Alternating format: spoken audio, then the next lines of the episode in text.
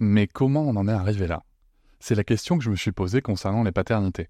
Pour y répondre, je vous propose de découvrir la BD Papa Sapiens, qui raconte l'histoire des pères à travers les âges avec humour et les chouettes dessins de Sévanie. Elle va paraître le 6 juin prochain. Vous pouvez la précommander dès maintenant et avoir un cadeau idéal pour la fête des pères. Alors rendez-vous dans votre librairie préférée ou dans les liens en description de l'épisode ou sur mes réseaux sociaux.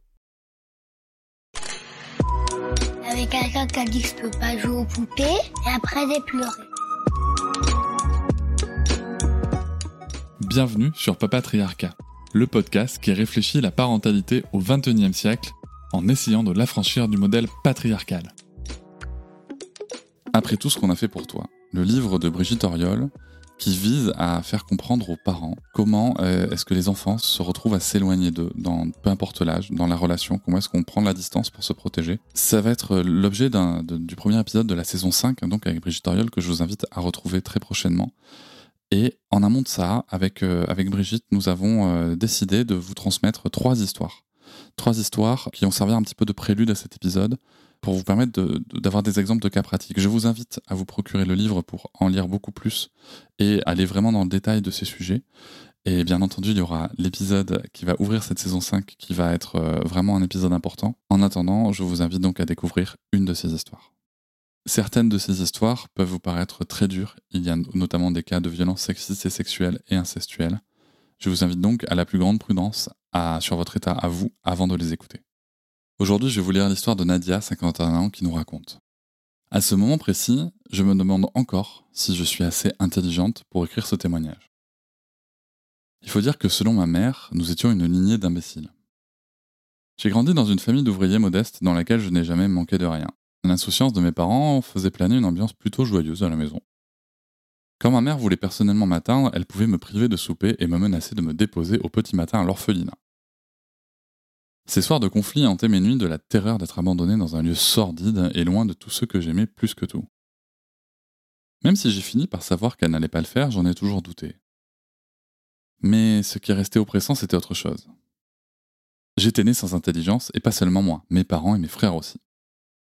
Mes premiers souvenirs datent du début de ma scolarité. À la moindre de mes difficultés, ma mère ne manquait pas de me rappeler les carences intellectuelles de la famille. S'approchant de moi avec beaucoup de compassion dans sa voix et de conviction, elle me disait Tu n'y arrives pas? C'est normal, tu es bête, tu es comme nous.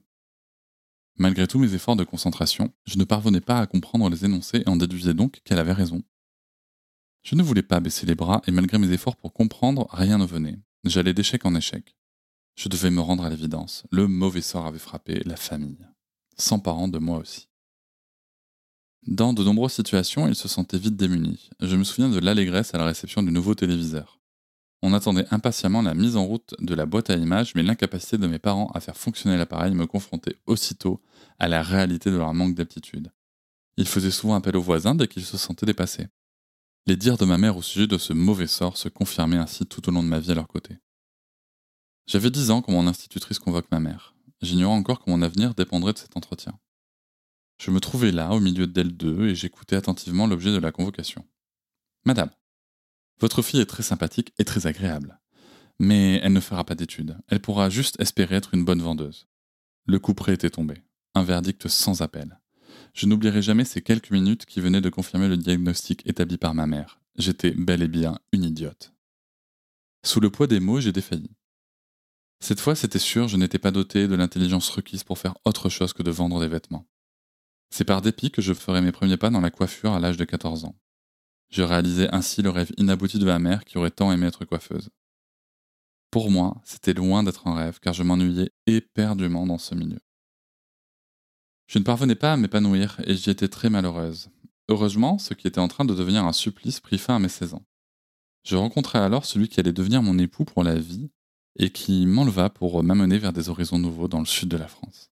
Tombé sur le champ sous le charme de tout ce qu'il était, ce ne sera que quelques jours plus tard que j'apprendrai qu'il venait de terminer ses études de chirurgien dentiste. Ma mère ne pouvait s'empêcher d'être soucieuse de cette relation, car elle craignait que cet homme ne se joue de moi parce qu'il était intelligent et moi pas. Elle pensait sincèrement qu'il se lasserait rapidement du décalage intellectuel qui nous séparait lui et moi. Cette fois, je ne me suis pas laissé influencer, et j'ai mis les voiles en direction du bonheur. Peu de temps après, ma vie prenait tout son sens à la naissance de ma fille Violette. Adoré être maman.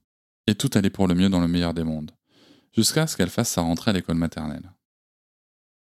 Alors que tout s'articulait au mieux dans cette vie paisible, l'angoisse bien enfouie de mes lacunes ne tarda pas à refaire surface. Les ennuis commençaient.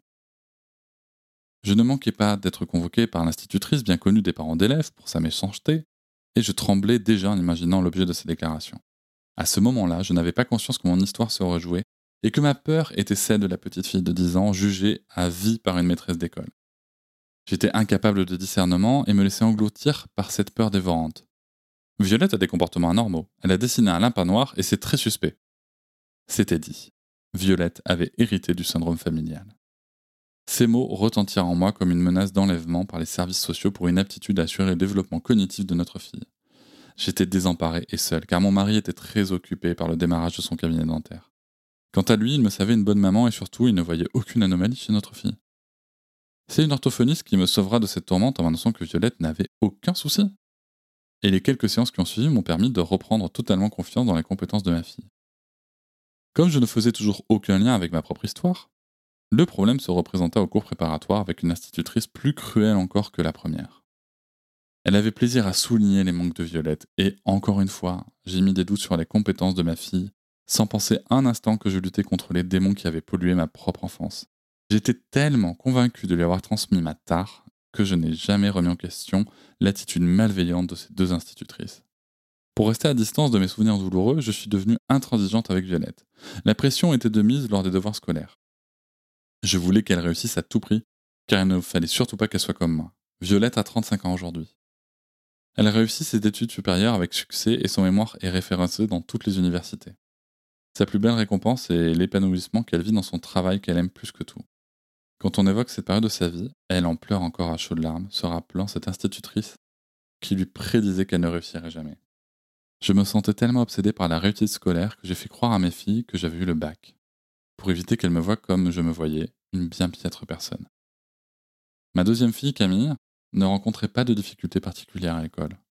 Or, cela ne m'a pas empêché de la contrôler avec sévérité, en doutant sans cesse de ses capacités à comprendre ses leçons. La peur du crétinisme me possédait.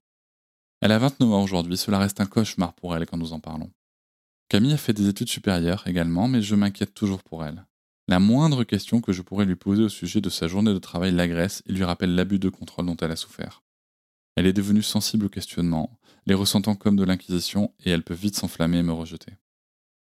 Je n'ai jamais osé faire de thérapie, mais depuis une dizaine d'années, j'ai lentement ouvert les yeux sur mon histoire, grâce à deux témoins lucides de mon entourage et aux lectures qui m'étaient conseillées. Je suis resté en partie prisonnière de mon enfance, et à ce jour, je manque toujours de confiance en moi pour réaliser mes projets que je laisse fleurir dans ma tête sans les faire éclore. La peur d'échouer est omniprésente, je panique dès que je me sens observé. Cela peut se produire dans mon cours de couture quand j'exécute un calcul, que j'écris ou si je dois contacter une administration.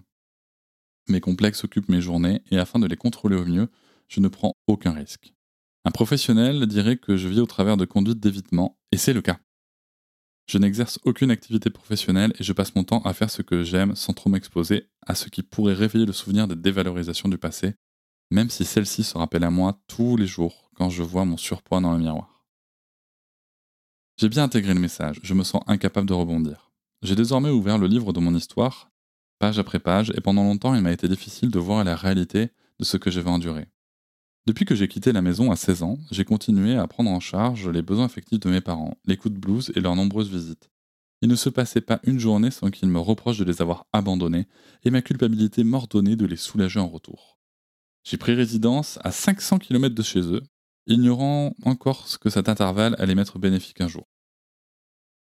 Au fil du temps, et sans m'en rendre compte, je m'étais glissé dans la peau d'une assistante sociale. J'étais la voix qui ne savait pas exprimer faute d'intelligence. Et ce rôle m'était devenu insupportable. Je culpabilisais de ressentir de la colère à leur égard, mais aussi de les détester parfois. J'avais fini par m'habituer à éprouver de la peine pour eux, et ces nouveaux sentiments me culpabilisaient d'autant plus et me faisaient peur. Je craignais de devenir mauvaise et sans cœur. Ça, c'était ce que ma mère me disait quand j'étais petite. Je les sentais tellement fragiles que je ne voulais pas les ébranler davantage en leur parlant, mais un jour ça a été plus fort que moi et j'ai osé. J'ai eu la chance d'avoir été écouté. Ma mère a reconnu avoir mal agi alors que je ne m'attendais pas à cette reconnaissance. Ça ne veut pas dire qu'elle a eu de la compassion pour ma souffrance passée, mais cela m'a tout de même permis d'évoquer les souvenirs qui remontaient en moi quand nous nous voyons. Elle n'admet pas que son attitude a des répercussions sur ma vie encore aujourd'hui, cela lui semble improbable. Il faut dire qu'elle a été abandonnée à la naissance, adoptée par une famille ignoble qui l'a terriblement maltraitée et qu'elle porte au nu malgré tout. Comment pourrait-elle avoir de la compassion pour mes souffrances alors qu'elle n'a aucune empathie pour la petite fille gravement malmenée qu'elle fut? Je me sens libre dans mes sentiments aujourd'hui. Je n'ai plus peur de leur montrer l'absurde quand ils en jouent, ni de me défendre de la manipulation victimisante qu'ils exercent à la perfection. Et surtout, je me considère plus comme une ingrate. Il est possible que ma mère ne comprenne jamais les effets de ses actes, mais moi, je sais et n'ai nul besoin de sa confirmation. C'était l'histoire de, Nadia. Je vais maintenant lire les commentaires de Brigitte. La vie de Nadia s'est articulée avec cette certitude d'être bête. Elle n'a pas encore franchi sa zone de confort pour explorer ses nombreuses compétences. Néanmoins, même si le travail de libération de cette image d'imbécile n'est pas totalement achevé, elle en a accompli la part la plus importante en rétablissant le contact avec la petite fille qu'elle était. L'environnement où grandit l'enfant et les conduites de son entourage déterminent sa vie future. Le jeune enfant est malléable et influençable. La parole des parents étant sacrée, il n'a aucune raison de douter des deux piliers qui représentent sa base de sécurité, il croit donc tout ce qu'on lui dit. Il n'a aucun moyen de discerner qu'il est pris en otage par l'histoire refoulée de ses parents. Il est ébranlé par les paroles qu'il entend. S'il ne discerne pas qu'il a été trompé, elles vont le déstabiliser et le marquer à jamais. C'est dans cette souffrance teintée d'angoisse et d'insécurité qu'il perdra sa confiance en lui et son estime de lui-même. Il finira par se vivre tel qu'on lui a dit et qu'on lui répète parfois encore qu'il est un incapable, un nul ou un idiot. Avouer ce qu'on a fait à son enfant est un pas capital pour faciliter sa reconstruction. Il gagnera du temps dans le décryptage de ses différents malaises. Mais c'est loin d'être suffisant pour donner du sens aux décisions de sa vie. Surtout quand le parent continue à glorifier les mauvais coups qu'il a donnés. Prétendre que la maltraitance n'a aucune incidence sur son avenir ni la souffrance de l'enfant. C'est d'une extrême violence pour lui alors qu'il a pris conscience que sa vie a été orientée à partir de cette destruction. L'éducation reçue détermine la vie d'un adulte. Des femmes refuseront la maternité par peur d'abîmer leur bébé et souffriront de ce choix. Nombreux souffrent de comportements addictifs aux drogues, aux jeux ou au sexe. D'autres souffrent dans des professions qui ne leur conviennent pas, mais qu'ils exercent par manque de confiance en eux et ne se pensent pas capables de pouvoir faire autre chose. D'autres encore resteront dans une relation opprimante avec son ou sa partenaire influencé par les blessures du passé, sans compter tous ceux qui souffriront de ne pouvoir contrôler leur excès de violence envers leurs enfants. Tant que la lumière ne sera pas faite sur le passé, la relation aux parents peut rester incertaine, conflictuelle ou inconfortable. Car dans la mémoire de l'enfant subsiste toujours le danger qu'il représentait autrefois. Par la distance, l'enfant se préserve d'une potentielle récidive du parent. Il pourra d'autant mieux s'affranchir du passé en maintenant à distance ceux qui demeurent ses agresseurs. Il n'en reste pas moins regrettable et douloureux pour les enfants de devoir se protéger de ses parents qui, par ce manque de reconnaissance, demeurent des personnes blessantes, voire destructrices. Merci pour cette histoire. On se retrouve bientôt.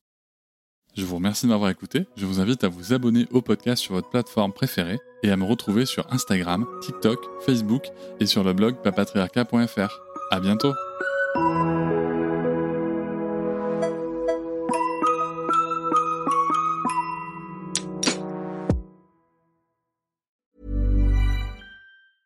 Mom deserves the best, and there's no better place to shop for Mother's Day than Whole Foods Market. They're your destination for unbeatable savings, from premium gifts to show-stopping flowers and irresistible desserts. Start by saving 33% with Prime on all body care and candles. Then get a 15-stem bunch of tulips for just $9.99 each with Prime. Round out Mom's menu with festive rosé, irresistible berry chantilly cake, and more special treats. Come celebrate Mother's Day at Whole Foods Market. Hop, c'est encore moins. Si tu veux soutenir le podcast, tu peux aussi t'abonner à Papatriarca Plus et découvrir chaque semaine un épisode bonus en plus des 60 déjà disponibles. À découvrir sur tes applis de podcast comme Pocketcast, Castbox ou encore Apple Podcast. À très vite.